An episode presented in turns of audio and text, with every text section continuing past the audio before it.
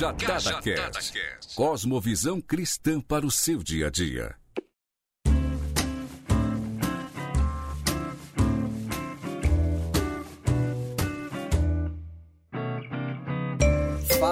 Bem-vindo a mais um Cajadada Podcast e hoje nós vamos falar sobre tentação. Vigiai e orai para que não caiam em tentação. É isso aí, pessoal. Eu sou o Paulo Silas Brad e nós vamos começar mais um episódio de Cajadada Podcast. Não se esqueçam de seguir a gente, se inscrever nos nossos canais e também acessar o nosso site, cajadadapodcast.com. Bora pro episódio.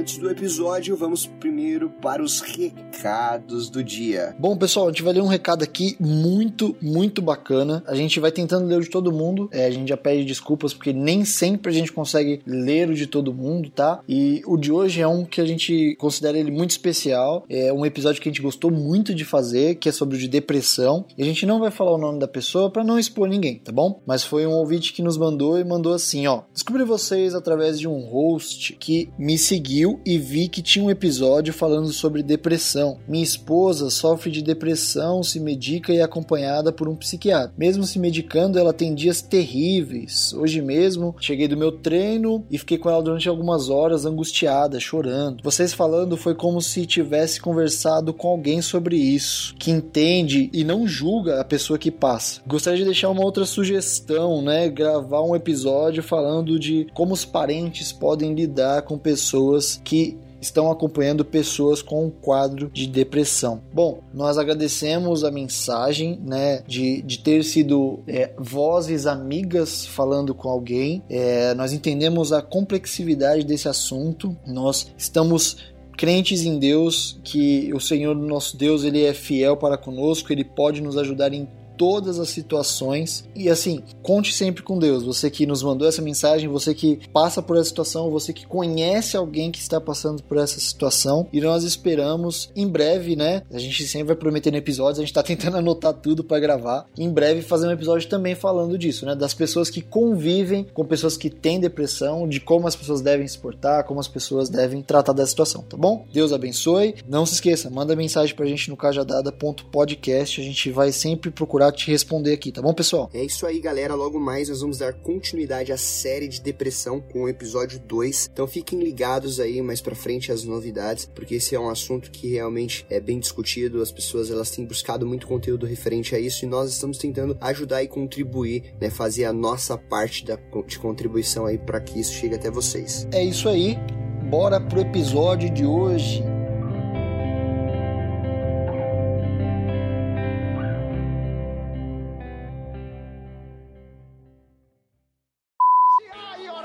Irmão, pra não cair tentação. Programa Tentação.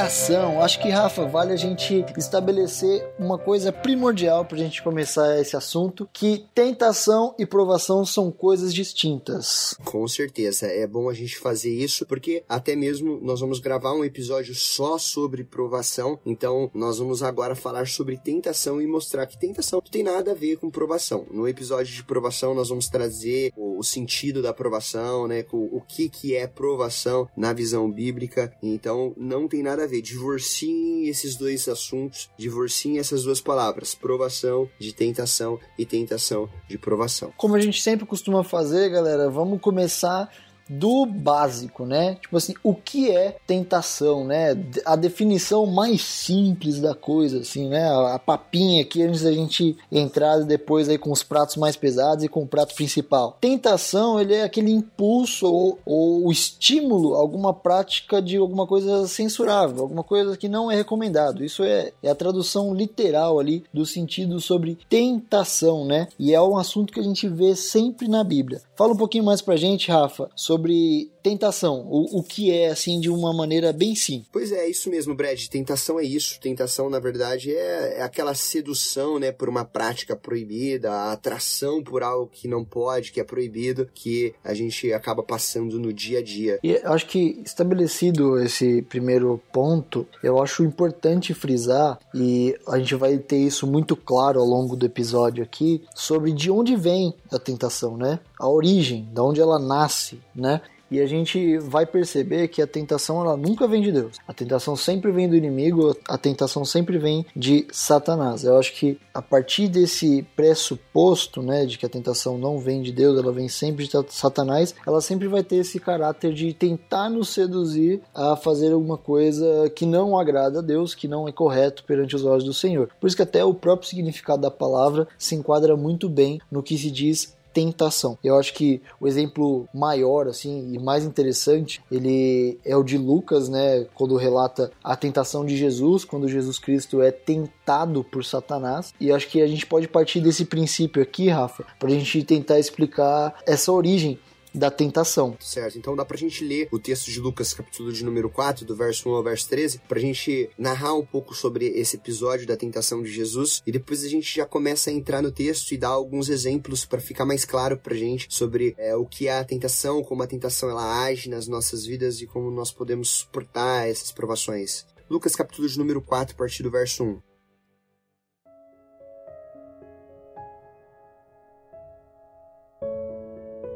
Jesus, cheio do Espírito Santo, voltou do Jordão e foi levado pelo Espírito ao deserto. E quarenta dias foi tentado pelo diabo. E naqueles dias não comeu coisa alguma. E terminado eles, teve fome. E disse então o diabo: Se tu és o filho de Deus, diz a esta pedra que se transforme em pão. E Jesus lhe respondeu, dizendo: Está escrito que nem só de pão viverá o homem, mas de toda palavra que sai da boca de Deus. E o diabo, levando-o a um alto monte, mostrou-lhe num momento de tempo todos os reinos do mundo. E disse-lhe o diabo: Dar-te-ei a ti todo esse poder e a sua glória, porque a mim me foi entregue, e dou a quem eu quero. Portanto, se tu prostrados me adorares. Então Jesus respondendo disse: Vai-te para trás de mim, Satanás porque está escrito: Adorarás o Senhor teu Deus, e só a ele servirás. E levou-o também a Jerusalém, e colocou-o sobre o pináculo do templo, e disse-lhe: Se tu és o filho de Deus, lança-te daqui abaixo, porque está escrito: Mandará aos seus anjos acerca de ti, que te guardem, e que te sustentam nas mãos, para que não tropecem com os pés em alguma pedra. E Jesus respondendo disse: Dito estás, não tentarás ao Senhor teu Deus. E acabando o diabo toda a tentação, ausentou-se dele por algum tempo.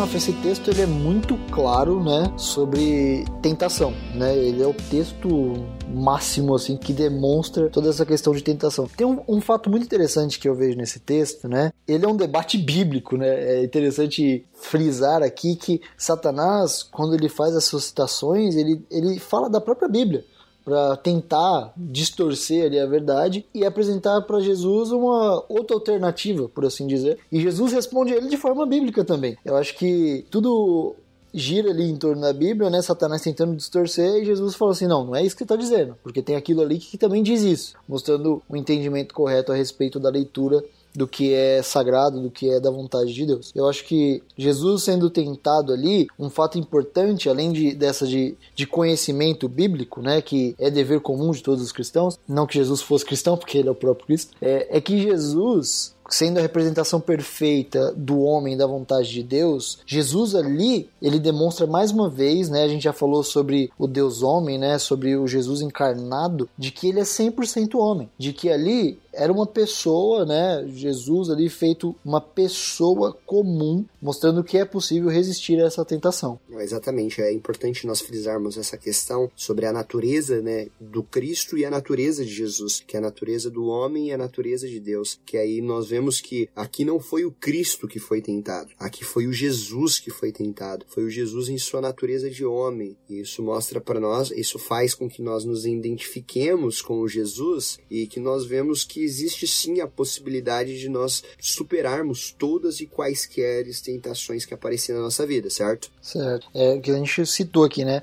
A questão de, de que em Jesus nós somos representados, né? Nós podemos ver em Jesus um potencial atingível, né? Algo que nós podemos chegar, algo que nós podemos alcançar também quanto a criaturas de Deus, como filhos de Deus. Brad, também eu acho legal nós falarmos que aqui, aqui nesse texto que nós lemos mostra realmente que a autoria da tentação, que o autor da tentação é o próprio diabo. Então nós vemos que toda tentação parte do maligno. Ele que vai nos tentar para que nós possamos fazer aquilo que não agrada a Deus. A gente já tira aquela ideia que a galera pensa que a tentação ela pode vir às vezes do de Deus. Então a gente, como no começo tinha falado, não tem nada a ver com Deus, até porque Tiago mesmo ele fala para nós que Deus ele não pode ser tentado e Deus a ninguém tenta. Então a gente tem que divorciar isso e entender que toda a autoria de tentação é do diabo. Eu acho que agora a gente entendendo isso assim, vendo da onde parte a tentação, a gente pode aprofundar um pouquinho mais mais e entender como essa tentação ela vem até nós, né? E dentro do aspecto que a gente traça aqui a partir desse texto de Lucas narrando o episódio sobre a tentação de Jesus, ele mostra que o inimigo sempre tenta nos colocar dúvida. E a dúvida em questão aqui a respeito de Jesus é quanto à paternidade do nosso Deus, do Deus maravilhoso, criador de todas as coisas, quanto a ele ser pai ou não de Jesus. Fala assim: "Ah, se tu és o filho de Deus, né? Peraí, você é filho de Deus mesmo?" Essa questão de colocar em dúvida, né?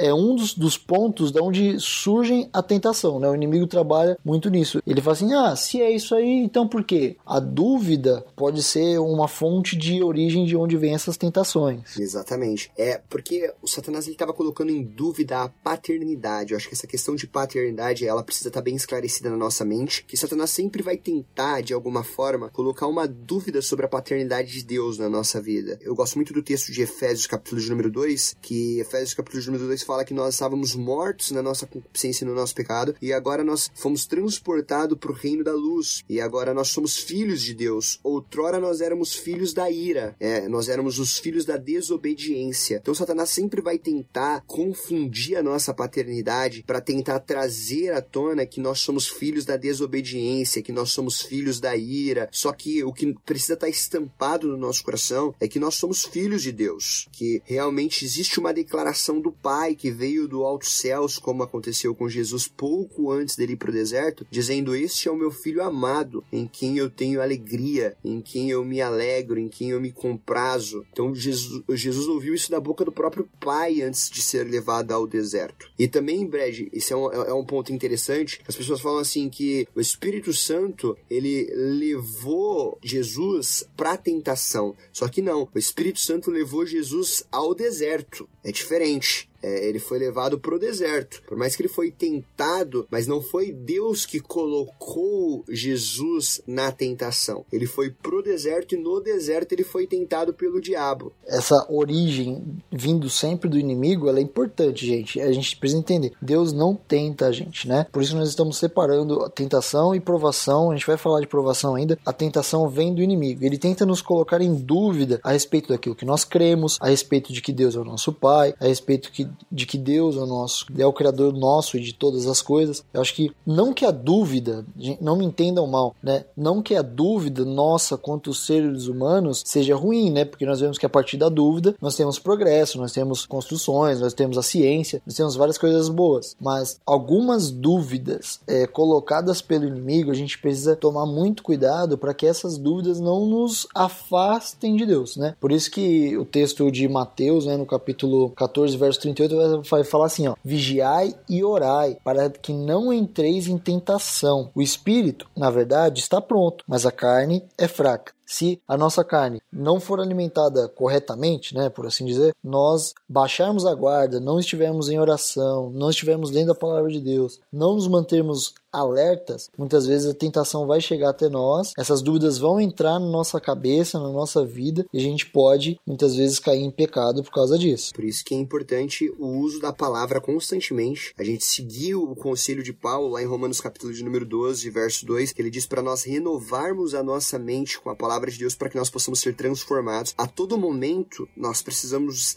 nos alimentar da palavra, nós precisamos meditar na palavra, nós precisamos estar vigilantes, precisamos estar em constante oração. Essas atividades, né, esses exercícios espirituais, eles são muito importantes para nós podermos vencer as tentações da vida e para nós podermos de fato encarar as tentações sem, sem sucumbir a elas. Dentro disso, quando a gente está alimentado, a gente está alinhado com a verdade, que é Jesus Cristo, e com as suas palavras, que são os relatos bíblicos, em destaque os evangelhos ali, nós não caímos na lábia de Satanás, né? Porque o inimigo, ele busca nos enganar. Essa tentação que ele tenta colocar na nossa mente é nos enganar, dizendo, ó, por exemplo, tem uma frase, uma frase que as pessoas usam bastante. Você foi feito para ser feliz assinado Satanás. então a gente vê que o inimigo ele tenta nos oferecer coisas a princípio que são boas. É, ele tenta nos vender falsas verdades como se fossem coisas boas. Por exemplo, quando ele está tentando Jesus ali, ele fala assim: olha, se você me adorar, tá vendo isso aqui tudo? Eu vou te dar. Olha, olha como Satanás é. Ele oferece alguma coisa que a princípio é boa, né? Você, você não fala que é o rei, que você, eu te dou isso aqui. Muitas vezes o inimigo vai falar assim: ó, oh, tá vendo isso aqui que. Você tá vendo esse cargo que você quer muito aqui a todo custo? Então, basta você fazer isso aqui, pisar na cabeça de um, pisar na cabeça do outro. Então a gente vê que o inimigo, ele a princípio nos oferece coisas que parecem ser boas, né? E nisso nós entendemos que quando nós somos entregues às nossas próprias vontades, aos nossos próprios desejos, nós podemos sucumbir às tentações de Satanás. Por isso que é importante a gente entender que a tentação ela nunca vai aparecer pra gente como um risco, como uma situação complicada. Ela sempre vai vir como uma oportunidade, né? Ela sempre vai vir como um meio para nós conseguirmos ter algo mais fácil, para nós burlarmos alguns processos e para já ter o resultado às vezes que a gente espera. Então, a gente nunca vai esperar uma tentação com uma aparência ruim. Pelo contrário, sempre vai ser algo bem atrativo mesmo, né, Brad? Com certeza. Vamos pegar um exemplo bíblico que eu acho muito interessante. Por exemplo, José. José levado em cativeiro, é vendido pelos seus irmãos, né? E na casa de Potifar ele é tentado pela esposa de Potifar. Eu tenho certeza que ela não era uma mulher feia.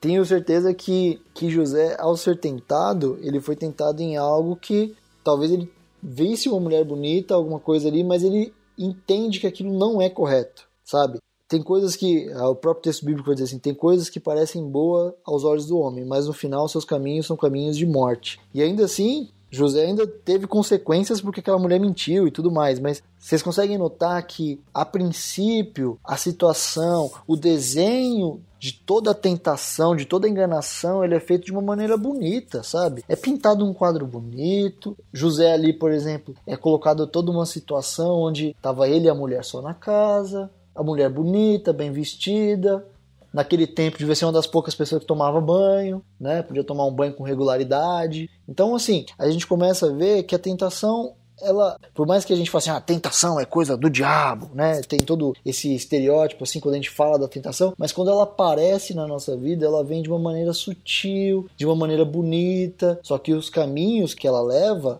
é um caminho de morte, é um caminho sem volta, né? E eu acho que isso é muito importante e acho que é importante a gente ressaltar também, Rafa, que a tentação nunca vai ser é, num aspecto que, que para mim, pro meu coração, é, eu vou ser forte contra aquilo, né? Satanás sempre está ao nosso derredor, buscando uma maneira de nos tragar, né? Então ele está de olho no, no que a gente consome, no que a gente faz e onde ele pode nos tentar. Exatamente. Eu acho importante, Brad, por exemplo, esse exemplo que você deu de José, nós pegarmos aquela recomendação do apóstolo Paulo né, pro próprio Timóteo, dizendo para Timóteo: Timóteo, fuja dos desejos da sua mocidade, ou seja, fuja daquilo que te atrai, fuja daquilo que dentro de você, às vezes a sua carne grita, porque contra isso não existe uma luta. Eu não luto contra a tentação que ela ela me seduz. Eu fujo dela, porque nessa de ah, não, eu suporto, eu venço, ah, não, não tem essa. Às vezes nós acabamos é, caindo na tentação por querer bater de frente com ela. Você precisa entender que você reconhecer as suas fraquezas e reconhecer naquilo que você é tentado, você precisa evitar. Você precisa evitar estar de frente dessas tentações, porque senão você acaba caindo nessa tentação. Paulo não fala assim, Timóteo, luta contra a tentação, luta contra os desejos da sua mocidade. Não. Ele fala, foge. Ou seja, crie meios para você fugir desses desejos. É, ocupe a sua mente para você fugir desses desejos. Crie métodos para você fugir desses desejos. É, não, não queira tentar pensar que você é um Superman, que você é espiritual a ponto de você bater de frente com as tentações que te seduz, que você vai conseguir enfrentar tudo. Não, é, é um risco. Né? É sempre um risco. Por mais espiritual que nós pensamos ser, nós precisamos entender que a tentação ela é real e a tentação ela sempre vem com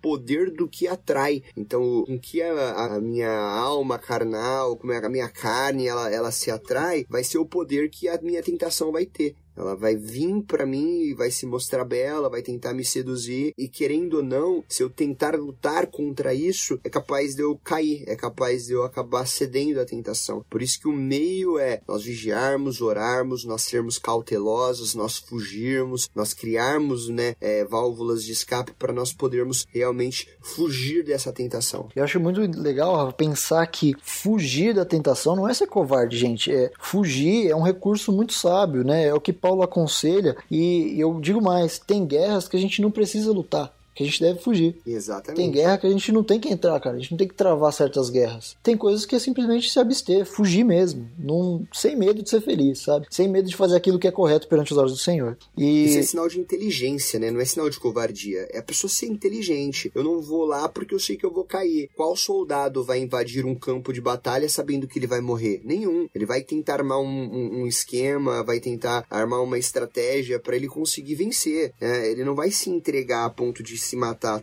Não, é, é, pensar de forma inteligente, agir de forma inteligente. A fé cristã, hoje em dia as pessoas elas acham que cristão ele, ele é desprovido de inteligência. Não, pelo contrário, nós somos inteligentes. A fé, ela também é racional. Você também pode pensar. O John Stott ele fala que crer também é pensar. Então, a gente tem que pensar, poxa, né? Pô, se minha fraqueza é bebida, se eu, eu, eu, não vou pra uma festa onde tem um monte de bebida. Não, eu não vou. Pra que, que eu vou? Ah, não, eu sou espiritual, eu sou forte, eu fui convertido, eu nasci de novo. E daí? Por que, que você vai se expor a isso? Por que, que você vai estar tá lá presente num ambiente como esse? Um ambiente que é, te traz lembranças que você não precisaria ter. Eu insisto, né, que nós devemos pensar de maneira sábia, né? Acreditando que a palavra de Deus ela é boa, perfeita e agradável em tudo naquilo que nós devemos executar na nossa vida, né? E, e pensando sobre isso, Rafa, sobre fugir, né? Saibam que, que isso é bom, que isso é agradável. E, e lembre-se de uma coisa muito importante: uma cajadadazinha só pra gente ouvir o barulho. que nós quanto cristãos, não somos mais escravos do pecado. Mas o próprio apóstolo Paulo vai dizer que nós temos uma luta constante com o pecado. Nós não somos mais escravos dele, mas todos nós ainda pecamos. Todos nós por mais santos que nós achamos que nós somos, tem os nossos pecados. Eu tenho os meus, o Rafa tem os deles, você que nos ouve tem os seus. E cada um de nós sabe onde, onde aperta o calo. Não adianta se achar super espiritual, não, que cada um tem a sua fraqueza. E é importante diagnosticar isso e saber lidar com isso. É importante saber que o inimigo vai trabalhar nessa tentação. Se a sua tentação é com bebida, cara, evita. Se a sua tentação é de cunho sexual, de pornografia, cara, evita situações as quais você possa cair nisso. Se a sua dificuldade é com fofoca, com mentira, cara, não se envolva com pessoas que têm esse costume. Nós temos, cada um de nós tem, tem os seus pecados ali que são as nossas lutas diárias. Evitem situações para que não caiam em tentação. Então, assim, vigiai e orai. Eu acho que isso é muito importante de ser lembrado. Vamos seguir esses conselhos aí, porque é a palavra de Deus e nós precisamos ter isso como, como manual de vida, né? A gente tem que ser esperto, agir com inteligência, com sabedoria e sempre estar tá vigiando e orando.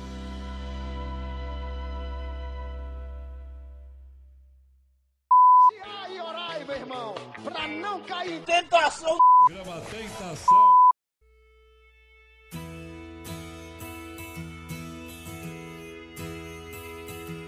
Seguindo aqui dentro do assunto, Rafa, sabendo que agora o que é tentação, de onde ela vem, uma das formas como o inimigo trabalha, né, que é essa questão da dúvida, a outra questão seria nas nossas deficiências, né, no, no, no nosso pecado ali, com as nossas lutas diárias do íntimo de cada um. Seguindo esse fio aqui, essa linha de pensamento, a gente também pode usar o exemplo da tentação original lá no Éden, onde o inimigo, Satanás, vem, né? E a gente vê o mesmo módulos operandi do inimigo. Ele vem até a Eva, o que, que ele fala? Olha, se você comer desse fruto, você vai ser igual a Deus. Você vai entender das coisas, você vai ser, seus olhos vão ser abertos, né? E ali é onde a tentação pega a Eva e a Eva repassa a mensagem para o seu, seu companheiro Adão e os dois caem na tentação do inimigo um inimigo ao qual veio Olha, repara nisso, né? Ele veio, seduziu eles, mostrando que, colocando uma dúvida, falou assim: ah, por que Deus não quer que vocês comam isso? Se vocês comerem, vocês vão ficar igual a ele. Ele coloca a dúvida e, além disso, estimula eles, através de algo que talvez eles desejassem, de serem mais do que eles são, na verdade. Brad, também eu acho que vale a pena nós ressaltarmos que o ambiente que eu estou não vai me isentar da, da tentação, porque Adão e Eva, eles estavam no Éden, no paraíso de Deus, no lugar de delícias, e eles foram tentados. Às vezes as pessoas elas têm a concepção de que, ah, é, é, tô na igreja, meu, tô criando meus filhos na igreja, meu Deus, como que aconteceu isso? Meu, a tentação, ela também acontece na, na, na igreja, ela também, independente do ambiente que eu esteja, a tentação ela irá acontecer. Uma prova disso é que a tentação ela aconteceu no próprio Éden. A, a serpente seduziu Eva e Adão no próprio Éden. Então, o ambiente que eu estou, ele não vai me impedir de ser tentado. Não importa né, o ambiente que eu estou. Agora, claro, existem ambientes que eu sou mais propício, né, a essa tentação. Eu me coloco mais exposto a essa tentação. Mas a tentação, ela vai chegar a todos. Não estamos isentos, independente de onde estamos. Nós devemos vigiar e orar em toda e qualquer situação que a gente tiver na nossa vida. Não se esqueçam sempre disso. E Rafa, tem uma parte aqui do no Éden aqui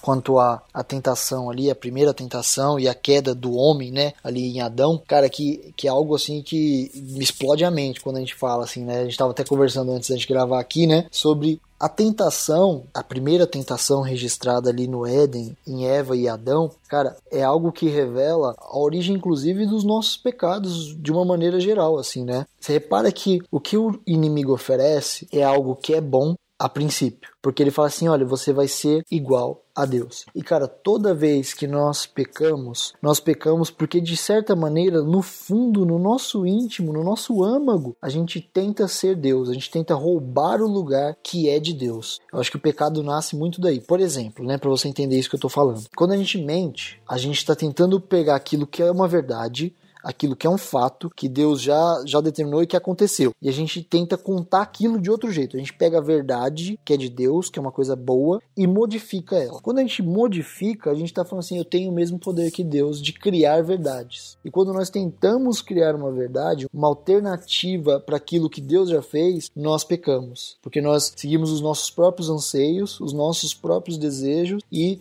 contrariamos a vontade de Deus, que é boa, perfeita e agradável. Quando nós fazemos isso, nós estamos no mesmo lugar que Adão e Eva, que recebendo algo que parece ser bom, falam assim: hum, será que eu vou ser igual a Deus? Eu vou fazer algo tão bom quanto Deus? Então eu vou fazer. Eu não preciso de Deus. E eu acho que é aí onde entra essa questão sobre o pecado entrar no mundo, né? Ele entra e até hoje o mesmo princípio acontece nessas tentações diárias conosco. Exatamente, de tentar criar uma realidade paralela. E, é, e nessa daí a gente vê, né, Brad, que nós criamos vários falsos deuses para tentar alicerçar alicerçar as nossas mentiras, né, e tentar construir um mundo que nós colocamos na nossa mente como um mundo perfeito. Mais um exemplo, só para vocês entenderem isso. Quando você consome pornografia, quando a gente pensa em algum ato libidinoso ilícito, a gente tende a pegar aquilo que Deus criou. Reparem, Deus criou o sexo.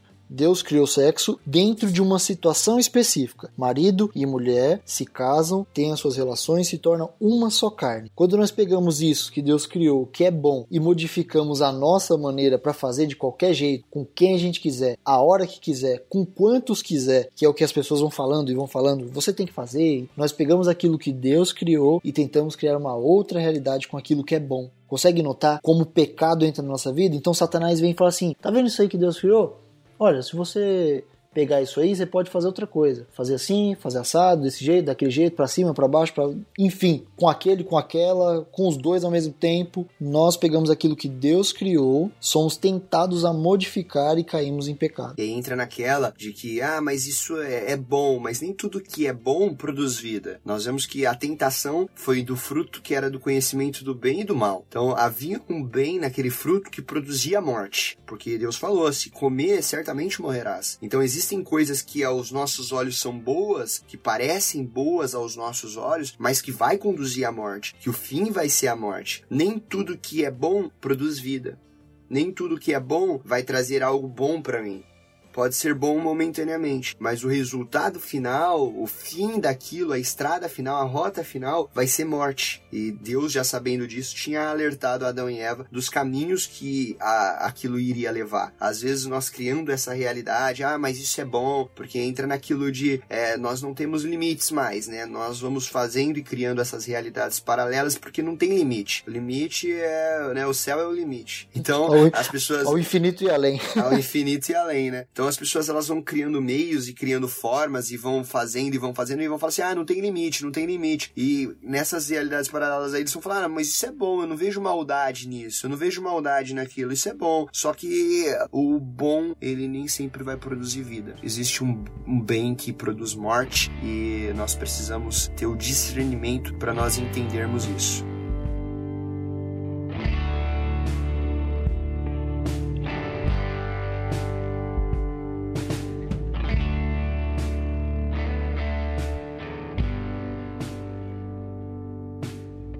Eu também acho muito interessante, cara, a gente vê que o fruto do bem e do mal, ele na verdade foi colocado ali, né? Ele não era, não era um banco de dados de coisas ruins, né? Ele era um símbolo de uma aliança e quando o homem ele vai lá e ele come desse fruto, a gente percebe que algo muito forte acontece lá na frente, porque no Éden o comer é, foi por uma condenação, né? E foi para trazer morte. E agora com a vinda da nova aliança, Deus ele faz o uso desse mesmo verbo dessa mesma ação para salvação. Então a, a tentação do pegado, tomar e comer, que produzia morte, Deus ele reverte isso e faz isso produzir vida, porque agora nós temos na ceia do Senhor o tomar e comer. Este é o meu corpo que é partido por vós. Nós vemos que Deus ele fez com que a tentação que Satanás usou para destruir a humanidade, agora o mesmo verbo que foi usado para destruição da humanidade está sendo usado para restauração da humanidade, para salvação da humanidade, né? Para a unidade com Cristo. E eu acho isso muito poderoso. Nós vemos que Jesus ele ele fez, né, esse paralelo de fazer com que a tentação que derrubou o homem, né, o verbo da tentação que foi usado para derrubar o homem, agora foi usado para restaurar toda a humanidade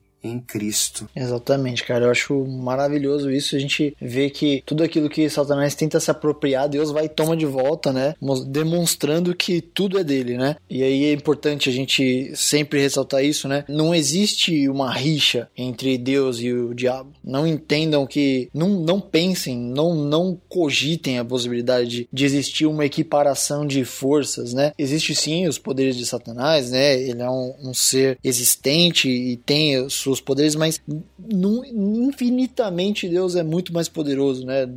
Satanás não tem como equiparar forças para com Deus. E isso é muito importante a gente lembrar. Mas Satanás sempre busca, né, através das suas artimanhas, do seu jeitinho de ser, maneiras de, de nos tentar, de nos fazer recusar o pão da vida que é partido por vós e aceitarmos o fruto proibido, o fruto ilícito, que são os nossos próprios desejos, né? O próprio Tiago, né, também no capítulo 1 lá, né, a gente tá fazendo algumas, alguns primeiros comentários sobre o versículo 12, 13, 14 e 15, vai dizer assim, ó, bem-aventurado o homem que suporta a tentação, porque quando for provado receberá a coroa da vida, a qual o Senhor tem prometido aos que amam, né? Bem-aventurado quem suporta isso. Então, nós vamos passar. Isso é evidente, isso é claro, todo mundo passa. E o Rafa falou muito bem aí sobre que não importa onde nós estamos, dentro da igreja, fora da igreja, em qualquer situação que nós vivemos, nós passamos por, por tentações eventualmente nós temos como evitar situações as quais nos levem a cair em tentação, né? Que é muito importante de ser lembrado. Mas é sempre importante que cada um é tentado quando é traído ou engodado pela sua própria concupiscência, pelo seu próprio desejo, pelo nosso desejo carnal. Tiago capítulo 1, versículo 14, né? Cada um de nós, ele é tentado por aquilo que nós somos mais fracos, né? Assim como nós já, já citamos aqui também. Então, assim, notem que a tentação, ela é presente, nós temos que combater a isso. E eu acho que passando por esse ponto nós vamos progredindo a partir desse entendimento a maneiras agora de como suportar, né? Bem-aventurado o homem que suporta, mas como nós vamos fazer para suportar as tentações do nosso inimigo da alma. E nessa daí, o Brad, uh, Lutero, ele tem uma frase que fala que Satanás, ele é como um cachorro, como um cão, né, preso na coleira, segurada por Deus. Ele só vai até onde Deus permite que ele vai. É importante porque as pessoas às vezes pensam assim, ah, mas ah, Jó, você percebe que Jó, é, Satanás tinha um limite, né, para agir na vida de Jó. E nós vamos fazer um, um, um podcast só sobre a vida de Jó, né, contando a história e como se desenrolou a tentação na vida de Jó, como que foi a revelação divina de né, para Jó e nós vamos pegar e trabalhar num episódio exclusivo para vocês sobre Jó. Mas é importante nós sabermos disso para nós entendermos que a, a, tentação ela vem na nossa vida, mas é, é, ela não vai mudar quem eu sou. É, ela acontece onde quer que eu esteja, independente da, das formas e dos lugares que eu esteja trabalhando. A tentação ela não tem o poder de mudar quem eu sou. Né? O poder que a tentação vai ter vai ser o poder que eu vou dar para ela. Vai ser a, a forma que eu vou interagir com ela. Às vezes a gente acha que o, o suporte suportar, é a gente bater de frente, a gente lutar, como nós já tínhamos falado, não tem nada a ver com isso. Nós sermos espertos e inteligentes para nós fugirmos de algumas tentações, né? É nós trabalharmos de forma consciente de que a tentação ela pode sim me derrubar. Eu gosto muito da passagem que fala aquele que pensa que está de pé, cuide-se para que não caia. É, porque para cair basta estar tá de pé, né? Então a gente precisa ter consciência disso. Pessoal, maneiras de não ser, de não ser não, né? Ele já falou que é incontestável o fato de que seremos tentados em algumas coisas, mas eu acho que a primeira maneira de suportar as tentações é reconhecer cair tentação, né, Brad? Não cair na tentação. Não, não vacilar aí, é saber qual é a nossa fraqueza. Eu acho que isso é de suma importância. Reconhecer que nós não somos fortes o suficientes, né? Eu acho muito legal quando Paulo fala assim: ah, eu sou o pior dos pecadores. O que que Paulo quer dizer? Que ele reconhece que ele é pecador, que ele tem as suas limitações. E eu acho muito importante cada um de nós reconhecermos as nossas limitações. Saber que nós não somos perfeitos ainda. Um dia seremos, quando ressuscitados com Cristo, mas ainda não somos, né? Nós temos que compreender que nós somos falhos, que nós temos as nossas lutas e, e saber em cada um de nós quais são elas. Detectar isso eu acho fundamental para que a gente possa lutar, a gente possa resistir, a gente possa fugir fugir das tentações. Eu acho assim, Brad, quando nós entendemos, por exemplo, que nós podemos sim, às vezes, cair em tentação, reconhecer isso para nós mesmos, é, fica mais fácil de nós agirmos com cautela em algumas situações, né? É, confiança sempre é bom, mas um excesso de confiança traz risco, né? E risco que às vezes não, não vale a pena ser sofrido, porque existem riscos que podem, podem trazer risco de morte. Então eu preciso entender, como você mesmo disse, quais são as minhas debilidades, quais são as minhas fraquezas e confessar isso para mim mesmo, porque às vezes nós entramos naquela de criar uma realidade paralela e nós nos auto-enganamos pensando que nós somos super espirituais a ponto de não cair em tentação nenhuma, que é onde mora o perigo, que é onde mora o risco de às vezes nós nos depararmos com algumas situações que nós acabamos caindo em tentação e por uma fração de segundos acabamos deixando esvair da nossa mão todo todo o autocontrole que nós tínhamos. Porque é, é, é questão de. O lençol é muito fino, né? O lençol que separa é muito fino. Por isso que nós precisamos sempre estar em vigilância, em oração, para nós não deixarmos com que essas coisas nos rodeiem, nos cerquem, né? Assim, não que não vá cercar, é, entenda bem, é para nós não deixarmos com que nós é, entremos em um beco sem saída. Bom, acho que essa é a palavra,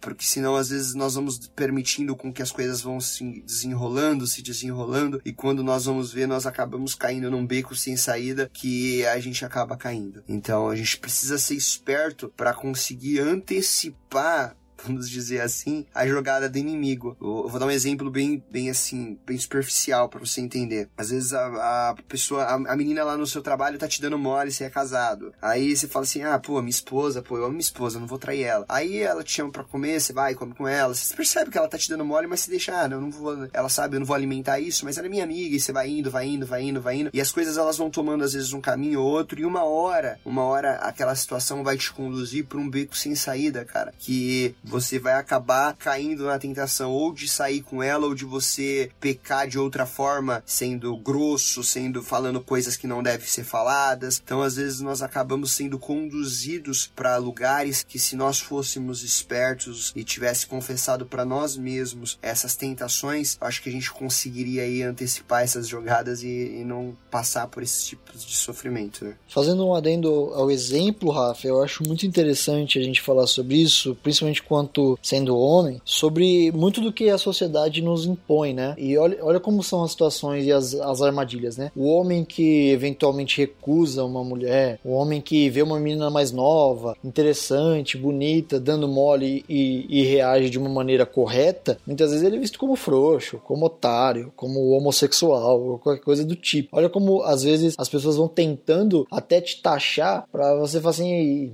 se eu fizer isso aqui vão me julgar. Então assim, gente, entendam que muitas vezes a gente tem que tomar cuidado com essas situações para que a pressão ao nosso redor não ocorra de uma maneira negativa. E para isso entra o que eu acho o segundo ponto importante de como evitar, nos proteger dessas eventuais tentações que vão acontecer, é a gente entre nós, como igreja, como irmãos em Cristo, termos intimidade o suficiente para falar assim, olha irmão, é, tem alguém na sua caminhada, procure alguém, busque alguém que você possa falar assim, olha irmão, é, pegando esse mesmo exemplo que o Rafa deu pra gente seguir o pensamento, assim, ó, olha, tem um pastor, tenha um amigo próximo e falar assim, olha, tem uma moça no meu trabalho que que tá dando mole para mim e eu e eu saí para almoçar com ela esses dias, qualquer coisa do tipo assim. Você precisa ter alguém do seu lado que vai falar assim, cara, não faz isso. Não é legal. Não é bacana pode ser mal interpretado, pode chegar numa situação ruim. Então acho que ter alguém na caminhada com quem você abre o seu coração é algo muito importante. E, e aí eu vou falar assim quanto aos homens, né? Muitas vezes os homens têm dificuldade de fazer isso. As mulheres geralmente falam um pouco mais das suas coisas, mas os homens, a gente é muito orgulhoso, né? Muitas vezes a gente não tem, a gente não tem espaço dentro da nossa roda de amigos, nossa roda de conversa de abrir o nosso coração, de conversar com um amigo e falar isso. Então busquem pessoas de confiança, pessoas tementes a Deus também para caminhar ao seu lado. Eu acho que essa é uma boa maneira também de evitar cair em tentações, de evitar situações que você possa cair em tentação. É, eu gosto muito daquela frase de quem confessa a tentação, ele não precisa confessar pecado, porque a partir do momento que eu confesso a minha tentação, a, aquele, aquela pessoa que está me ouvindo, ela torna-se guardiã do meu eu. Então ela vai me ajudar a não cair no pecado que eu estou sendo tentado. Isso é importante principalmente para a vida de, em comunidade, nós como uma como comunidade da fé, como irmãos em Cristo, nós termos essas intimidades de nós chegarmos no nosso irmão, confessarmos as nossas tentações, para um poder suportar o outro nessa fase de construção do Cristo que há em mim. Então, assim, eu tô me construindo como imagem e semelhança de Cristo. Eu sou imagem e semelhança de Cristo, tô trabalhando isso em mim. Cada um de nós temos uma parcela na vida do outro que nós precisamos. Por isso que Tiago fala para nós confessarmos uns aos outros, para quê? Para que nós possamos ser curados. Eu preciso confessar para que um possa ajudar o outro, sabe? Para que o corpo de Cristo possa andar saudável, sabe? E é claro, isso que o Brad falou é muito real. A pressão para que nós venhamos fazer as coisas erradas, que para a sociedade é, é correto ou que não tem problema algum, mas que nós entendemos, segundo a fé cristã, que não é certo, que nós entendemos que é algo que nós não precisamos disso para viver, que nós podemos sim viver de maneira bela, aproveitar a vida e sermos muito felizes sem participarmos dessas coisas que o mundo comunga. Ter a ajuda do outro nessa questão é muito crucial, Brad. Eu, eu, eu gosto de, de falar que vida cristã é vida comunitária, vida cristã é um com o outro, é o Pai Nosso, do pão nosso, do perdão nosso. Não tem só o eu. Eu preciso entender isso, sabe? Quando eu começo a trazer o outro para participar é, desses meus infernos, ele vai me ajudar a me livrar, sabe? Ele vai me ajudar a dar os passos corretos, porque, afinal de contas, às vezes o outro pode enxergar em mim algo que eu não enxergo, né? Eu não consigo me ver sem a ajuda do espelho. E eu não carrego um espelho onde quer que eu vá. Mas assim, nós não carregamos um espelho onde quer que nós vamos. Não, é, onde tem o espelho, vezes a gente se olha, mas aquele que tá do meu lado, ele me vê sempre. Ele consegue ver detalhes em mim que às vezes eu não enxergo. É importante ele estar tá perto de mim. É importante às vezes ele me alertar de algo que às vezes eu nem mesmo tô percebendo. Porque às vezes acontece isso, né, Brad? Nós caímos uhum. em uma tentação, às vezes nós nem damos conta. Quando vamos ver, caímos. E as pessoas às vezes elas falam assim: ó, oh, cuidado, cara, isso daí vai acabar te traindo para um lado errado. Isso daí vai acabar fazendo você colocar,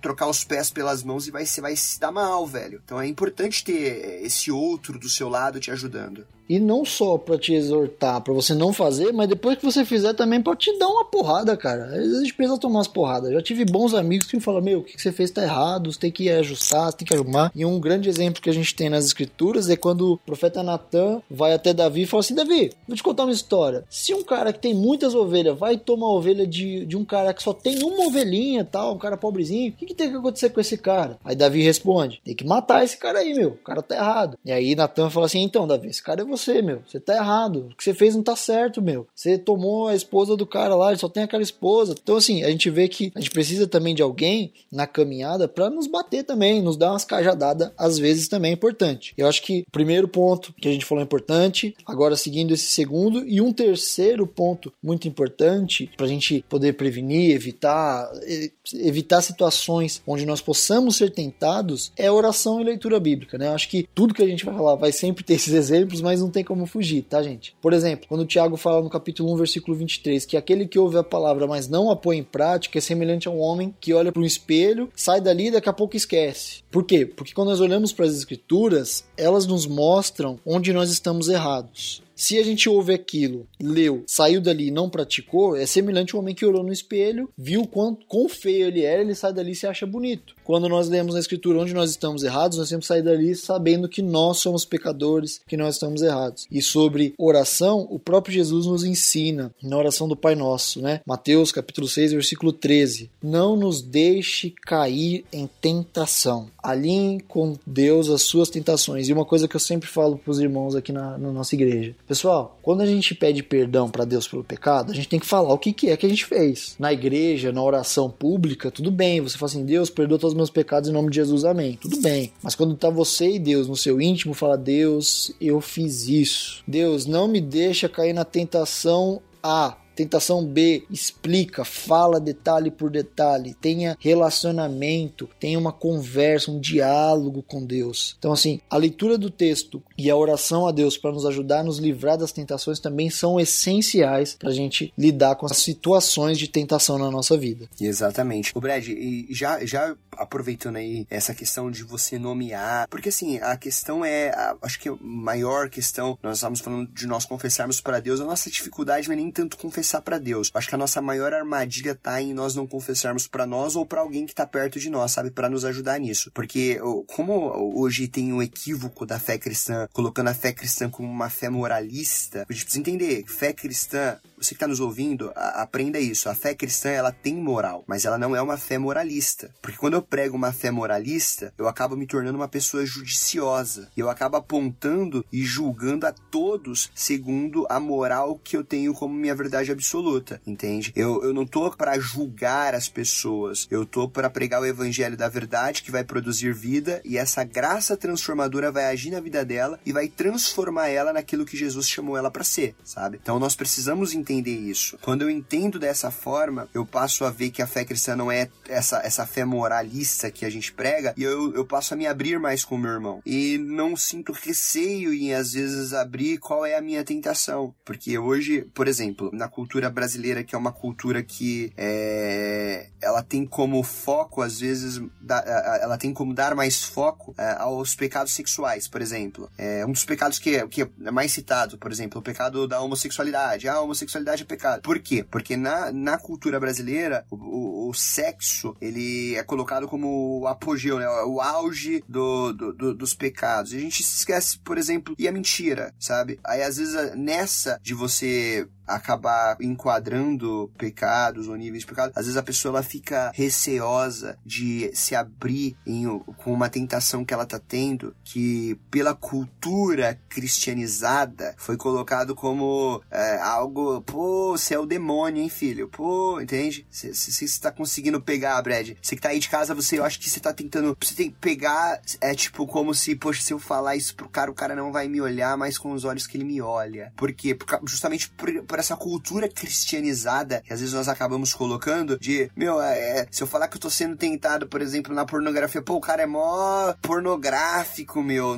sabe? É uma coisa mais ou menos assim. Sim, sim. Eu acho que para tentar ficar mais claro, gente, por exemplo, imagine assim, com tanta pressão que a gente coloca falando sobre o pecado do homossexualismo, Nunca que alguém que está se sentindo tentado nesse âmbito vai se sentir à vontade o suficiente para falar assim: olha, irmão, eu acho que eu gosto de uma pessoa do mesmo sexo que eu. Você consegue enxergar isso, gente? Às vezes o, o, nosso julgo ele faz com que os nossos irmãos se afastem de nós, porque nós colocamos mais ênfase nesse pecado do que o outro que eventualmente vou, vamos pegar bem esse contraste. Por exemplo, o cara que está fazendo sexo com a namorada. Esse cara, para a sociedade, ele é o cara normal para os crentes, ele só deu um deslize pequeno. Então, talvez esse pecado para esse cara é muito mais fácil de chegar e falar pro pastor, porque ele continua com a honra teoricamente dele intacta. Ah, não, eu transei com a minha namorada entende? E mais em contrapartida, aquele que tem atrações pela pessoa do mesmo sexo, ela se sente oprimida a ponto de não conseguir confessar a sua tentação. Acho que é esse ponto que o Rafa tá dizendo aqui, tá? Usando exemplos bem reais e bem práticos que acontecem no dia a dia. Então assim, gente, as tentações elas vêm de diversas formas, cada um segundo a sua própria debilidade, segundo a sua própria concupiscência, como diz Tiago. Mas nós temos que entender que nós temos que saber que elas vêm sim, mas nós devemos vigiar e orar a todo todo instante para lutar contra elas. Exatamente. Eu acho que o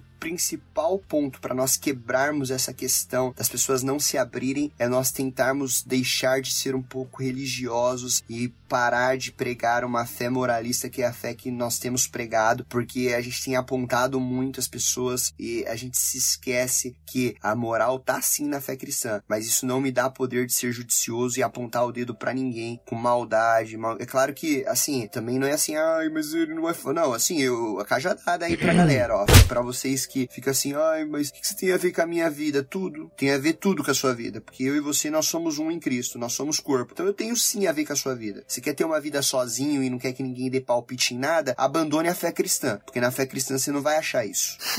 sabe? Você vai achar pessoas sim que apontam e se preocupam, mas é claro, o apontar e se preocupar não é para expor para vergonha, é para uma chamada pro particular, para ter um crescimento espiritual, sabe? Para ter uma cura cura espiritual. Não é para colocar a pessoa numa situação de vergonha. Não, nunca vai ser isso. Tanto é que eu sempre falo, Brad, nos meus aconselhamentos, quando as pessoas elas chegam para mim para falar a respeito de alguém que elas queriam conversar, eu falo assim, tá, o seu amor é maior do que o erro da pessoa? Se o amor for maior do que o erro, chame para conversar. Se não for, não chame. Não chame porque você vai ofender, você vai machucar e você não tá indo para curar. Você tá indo para querer cutucar mais ainda a ferida. Porque para mim, eu acho que a própria consequência do pecado já é o próprio castigo. Eu não preciso ficar martelando na consciência da pessoa que o que ela fez é errado. Ela sabe que é errado. Eu tenho que dar uma direção, preciso dar cura, preciso ir com bálsamo para poder ajudar essa pessoa, para que ela possa melhorar, se recuperar e então continuar prosseguindo na viagem da vida. A vida ela já traz marcas para nós que doem e, e, e, ficam marcadas a vida inteira. Para que, que eu vou querer ir lá e, e abrir novamente a, a, cicatriz do cara? Então é preciso saber. Se o meu amor for maior do que é o erro da pessoa, eu posso sim chegar na pessoa e querer cobrar. Se não for, fica onde você tá, não se mova, porque você vai acabar ferindo.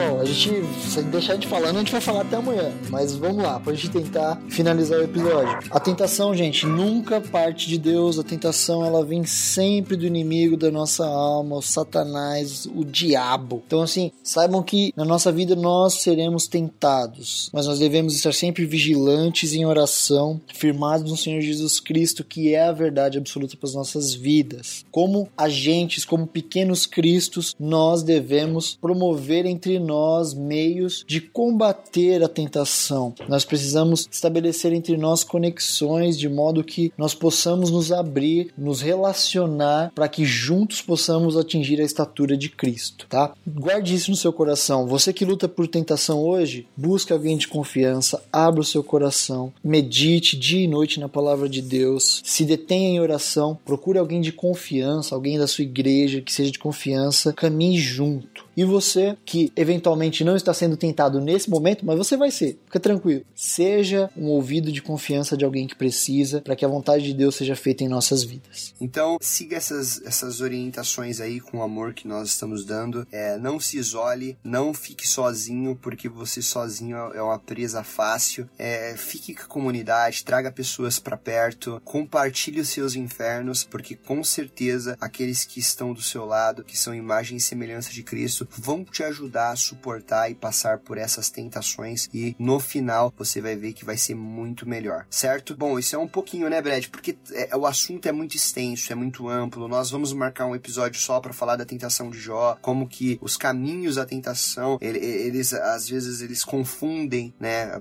pessoa. Então, assim, a gente vai esclarecer isso mais pra frente. Essa é apenas uma palhinha, né? Uma pincelada do, do que é a tentação para você ter já na sua mente, não confundir, saber como que a tentação ela se desenrola, como que você consegue vencer a tentação, que é possível vencer. Jesus venceu, você também pode vencer, porque foi a natureza humana de Jesus que venceu a tentação. Então, você como humano, você vence sim as tentações, você consegue suportar as tentações e continuar prosseguindo na caminhada.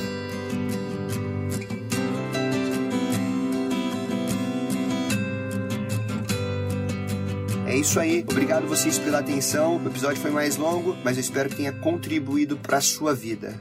É isso aí, pessoal. A gente vai ficando por aqui. Não se esqueça, cajadadapodcast.com, nosso site, todas as informações estão lá. Quer mandar mensagem pra gente por e-mail? info@cajadadapodcast.com. Manda mensagem também no inbox do Instagram cajadada.podcast, tá bom? Nós vamos ficando por aqui. Fique na paz e lembre-se que sempre Jesus Cristo é o Senhor. Falou, falou, valeu.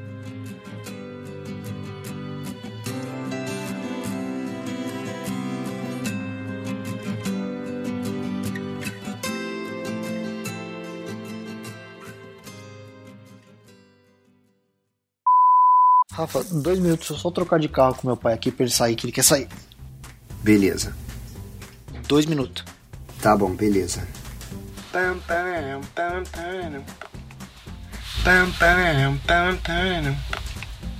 E um grande amigo que eu vejo na Bíblia que fez isso foi quando Davi é alertado por, por Samuel. Samuel falou assim: Davi, se por acaso um cara que tem muitas ovelhas, assim, muitas esposas, vai lá e toma uma ovelhinha só do cara que só tem uma, só tem aquela ovelha e tal. Davi fala: Meu, isso é um absurdo, tem que matar um cara desse. Aí Samuel falou assim: Então. Não é Samuel, não, né, Rafa? Não, Natan. Então eu vou corrigir. Natan, profeta Natan. Vou, vou corrigir a Peraí, volta. Vou voltar. Du. Corta Edu. Não. Esse podcast foi editado por Noise Wise, produção de podcast. Acesse facebook.com barra NoiseWiseBR ou siga-nos no Instagram, arroba NoiseWiseBR.